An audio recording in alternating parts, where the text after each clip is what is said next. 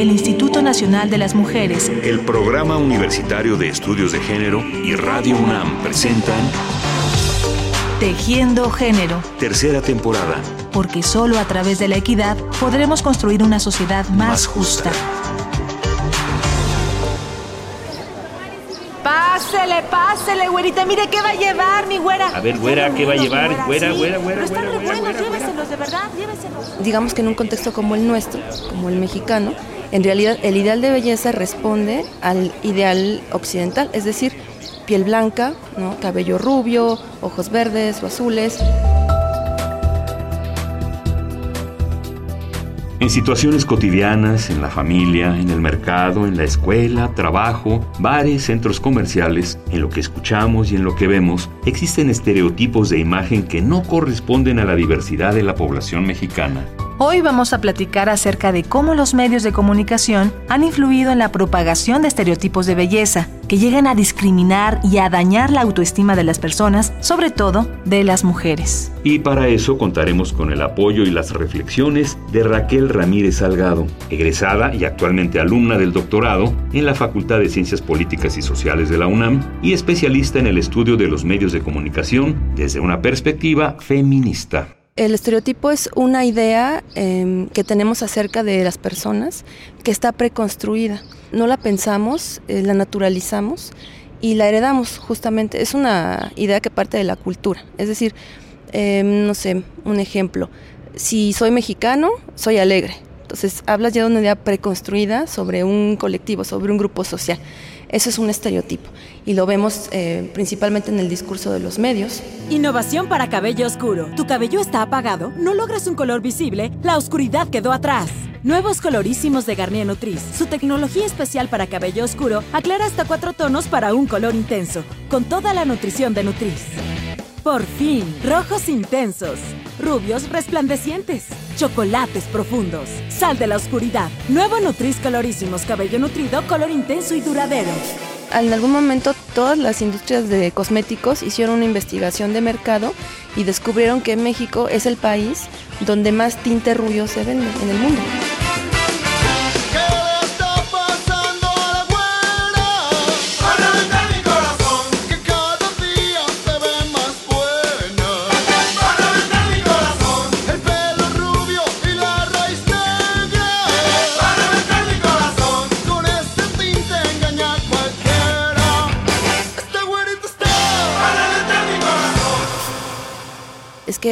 Vemos este gusto desmedido por el cabello rubio, ¿no? Eso me parece que es como un punto de partida bastante importante, ¿no? Porque quiere decir que buena parte de las mexicanas pues quieren tener el cabello rubio, ¿no? Me parece que también por una cuestión de vecindad eh, muy eh, elemental que es estar tan cerca de Estados Unidos y que pues sí hay una influencia importante. Insisto, al ser una cultura occidentalizada, pues finalmente nuestras expectativas y deseos están encaminados a eso, ¿no? A ese ideal. Entonces, vemos también, por ejemplo, la venta de pupilentes, ¿no? O incluso aterrizándolo como a una experiencia como más cercana, cuando nace un niño o una niña, por ejemplo. Y es muy curiosa esta frase, ¿no? De ¿y cómo salió? Y cuando preguntamos eso nos referimos al color de la piel del bebé, ¿no? Entonces siempre está como esta insistencia, ¿no? De, ay, pero está blanquito, ay, pero está güerito, ¿no? O ay, ojalá que salga güerito o güerita, ¿no? Ay, pero mira, tiene los ojos verdes. Entonces empezamos a minimizar pues otro tipo de colores en la piel, en los ojos y que en realidad pues es como somos la mayoría de las personas en este país.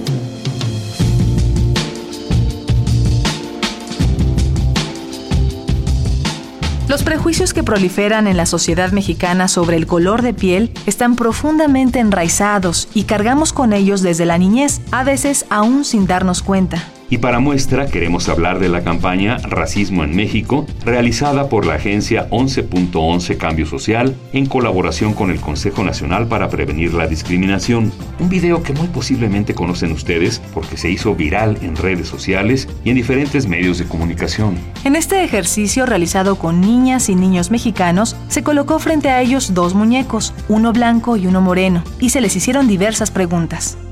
¿Cuál muñeco es feo? Este. No sé, es que me parece que está un poquito. ¿Cómo te diría? mm, más moreno y no se ve tan blanco. Y no tiene mucho aspecto. ¿Por qué el muñeco blanco es bueno? Porque sus ojos son azules y todo su cuerpo es blanco. ¿Cuál muñeco es feo? Este, ¿Por qué? porque está negro. ¿Cuál muñeco te gusta más? Blanco. Porque sus ojos están bonitos y su raza también.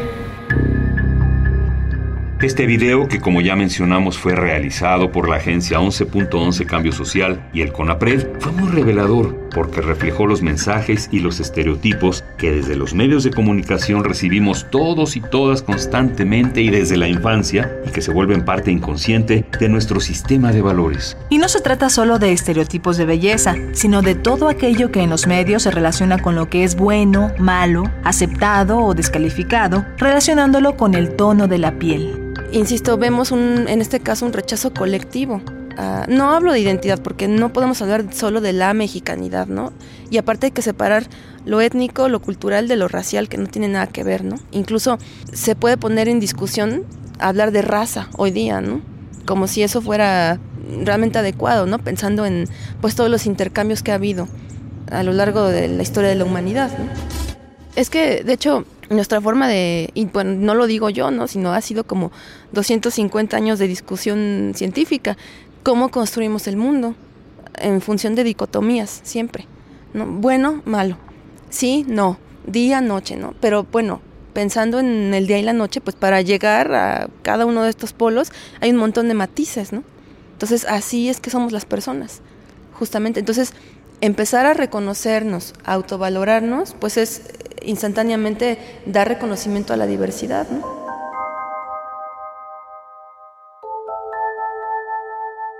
Desde muñecas y personajes de caricaturas hasta protagonistas de cine o de telenovelas y modelos de publicidad, nos han enseñado que el prototipo ideal de belleza es una mujer blanca, de ojos claros, rasgos finos y complexión delgada. Y es gracias a este aprendizaje, repetido hasta el cansancio por los medios de comunicación, que muchas mujeres, si no es que la gran mayoría, trazan sus metas de realización, sus expectativas de belleza y el grado de aceptación de sí mismas en esta construcción de la mujer idealizada y muchas veces ajena a nosotros, y están dispuestas a hacer todo lo necesario para encajar en ese molde. Entonces, ¿cómo eso nos sometemos y no nos importa incluso pasar un mal rato con tal de responder a un, pues eso, una- a un estereotipo de belleza, el, el deber ser, ¿no? Este, rubia, blanca, eh, con los ojos verdes o azules, ¿no? Yo recuerdo que cuando iba a la universidad había una compañera que se metía unos tapones a la nariz para hacerse la nariz más fina. Entonces yo siempre quise preguntarle, no lo hice, si le dolían esos tapones porque me parece algo muy incómodo. ¿Qué estás haciendo, Belén? Quiero ser blanca para que mi mamá me quiera. Hijita, ¿Tú sí me quieres, papá? yo te adoro, hijita. Eso, eso. Ríete, ríete todo lo que quieras.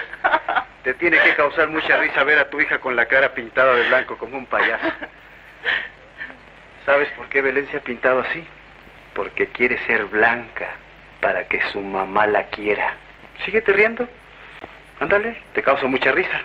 Anda, hijita, vete a dormir, porque mamá y yo tenemos mucho que hablar.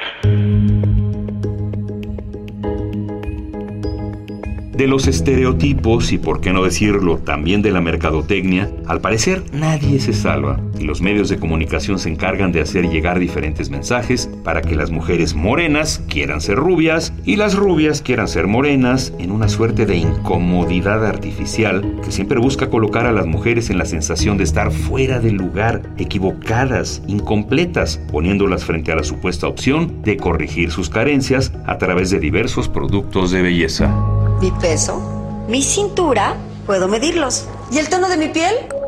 Ahora puedo medirlo.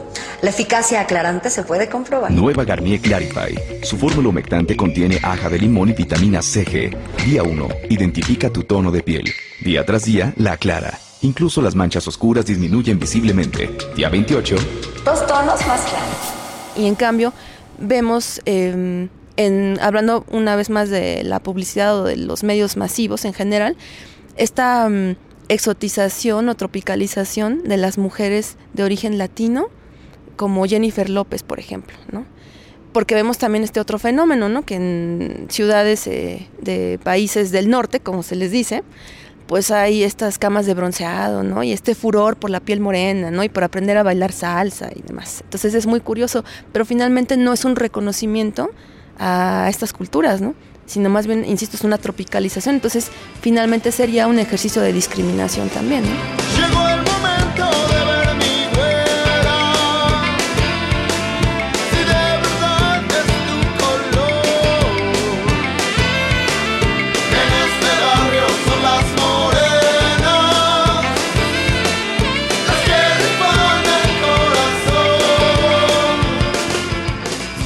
Este tema bien podría caber la frase o todas coludas o todas rabonas, porque sin importar el nivel educativo, social, económico o de conciencia de género, las consecuencias de vivir en un ambiente lleno de estereotipos las sufren casi todas las mujeres, y es una tarea muy compleja enfrentarlas y librarse de ellas. Te puedo asegurar que no soy la única mujer que es vulnerable a este tipo de, de mensajes, ¿no? Desde mi propia experiencia, que yo que me posiciono como feminista, ¿no?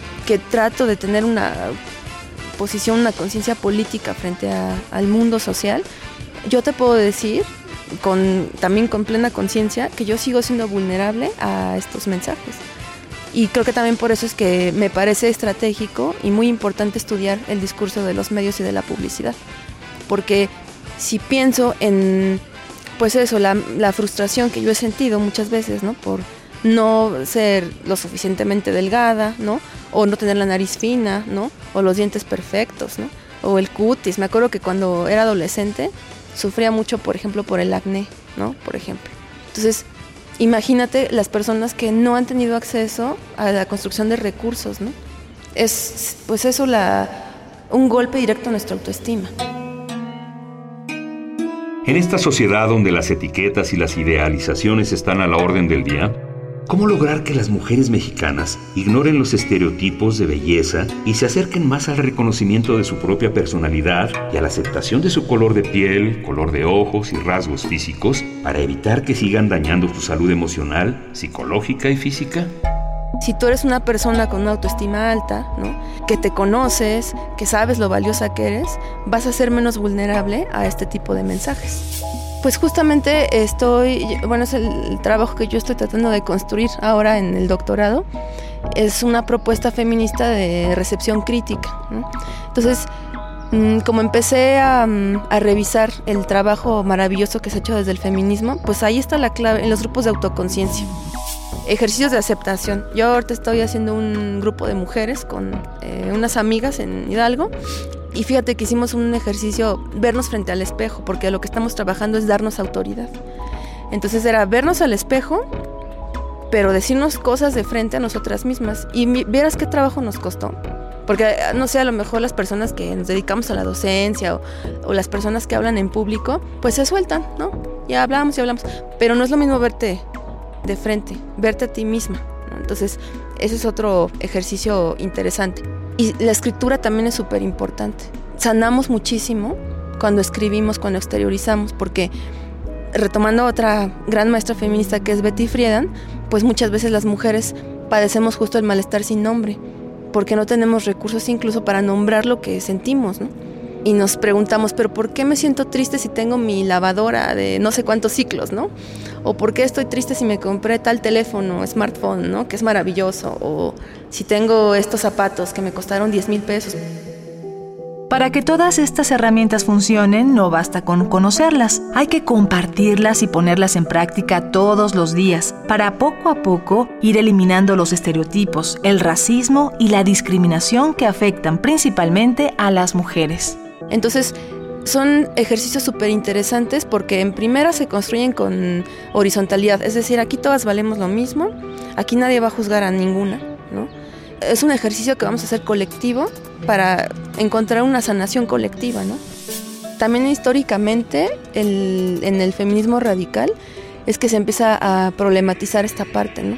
El decir, pues no es la mujer, sino las mujeres, porque desde ahí estamos reconociendo nuestra propia diversidad. Nuestros problemas son, no son personales, son políticos. Por eso la frase está de lo personal es político. Agradecemos la participación de Raquel Ramírez Salgado, egresada y actualmente alumna del doctorado en la Facultad de Ciencias Políticas y Sociales de la UNAM y especialista en el estudio de los medios de comunicación desde una perspectiva feminista. Y a ustedes gracias por habernos prestado sus oídos y su atención. Hasta mañana. El Instituto Nacional de las Mujeres, El Programa Universitario de Estudios de Género y Radio UNAM presentaron Tejiendo Género, tercera temporada. porque solo a través de la equidad podremos construir una sociedad más, Más justa. justa.